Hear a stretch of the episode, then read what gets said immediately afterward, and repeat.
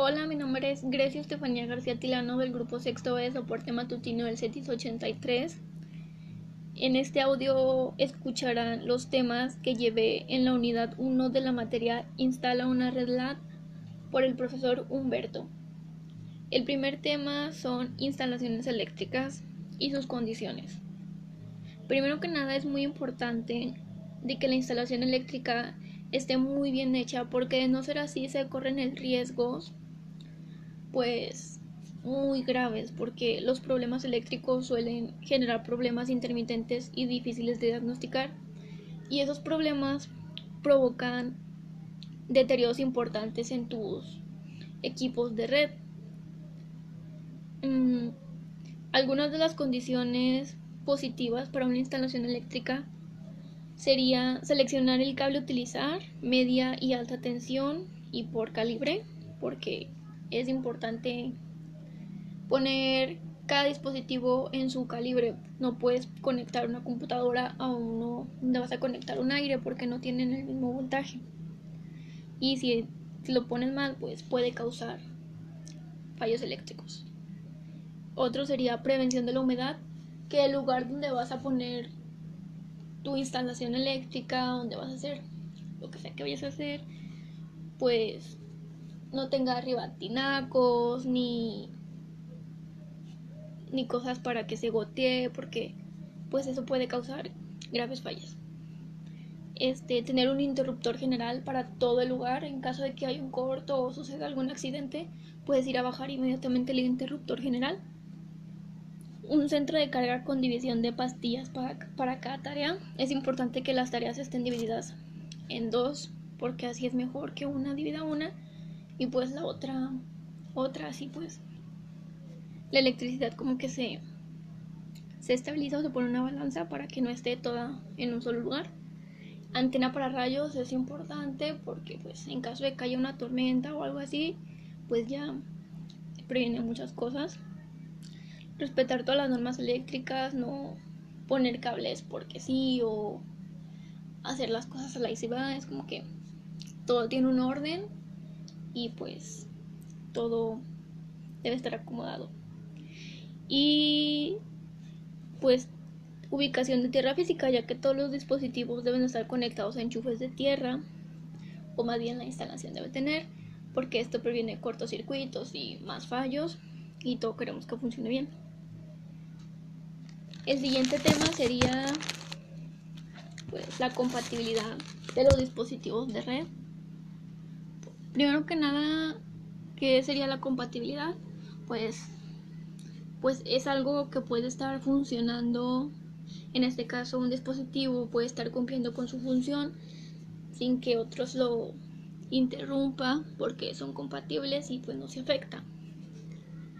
Algunos de los dispositivos de red pues pueden ser compatibles entre sí porque algunos así fueron así fueron diseñados, otros porque tienen cosas en común como sus funciones y pues eso hace que puedan interactuar entre sí y otros no son compatibles porque sus sistemas son diferentes y su diseño también y pues eso hace que no tengan las mismas, condiciones para que exista un enlace un, perdón, un enlace entre ellos y pues no puedan compartir datos ni información ni pues nada de esas cosas.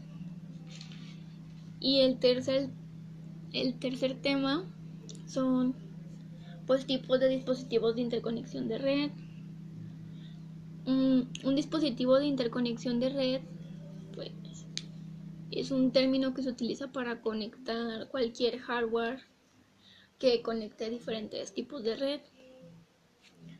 Algunos de ellos dispositivos que son compatibles podrían ser repetidores que se utilizan para extender la longitud de red. Algunos fueron creados para generar y amplificar señales débiles y pues así la red se puede extender más. el hub, hub, que este pues es como un repetidor pero con más puertos y actúa con muchos cables que provienen de diferentes conexiones. También puede ser el bridge o puente, que este opera en la capa de, de enlace de datos. Es un como un repetidor con funcionalidad adicional y pues este lee las direcciones del MAC y pues de origen y del destino da origen pues el switch o conmutador pues es un como un puente pero tiene más puertos. Eh, también es un dispositivo de la de la capa de enlace de datos. Es algo este es un dispositivo muy eficiente. Seguiría el router. Estos enlazan dos o más redes diferentes. Este crean una tabla de todas las direcciones de los dispositivos y se le llama tabla de, enrutamiento.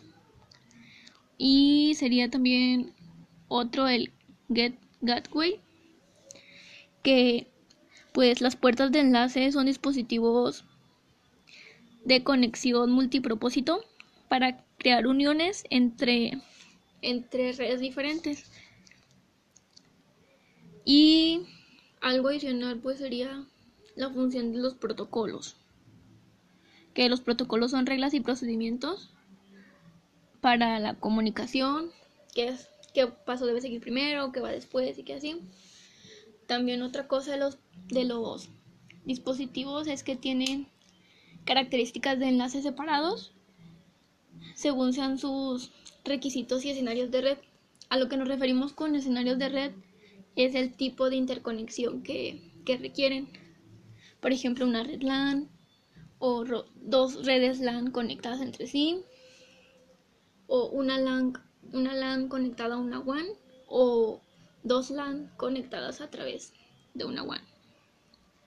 Bueno, por mi parte eso fue todo. Gracias por escucharlo y espero que les haya servido o les haya dado una idea de los temas que quise hablar y la información les sea útil.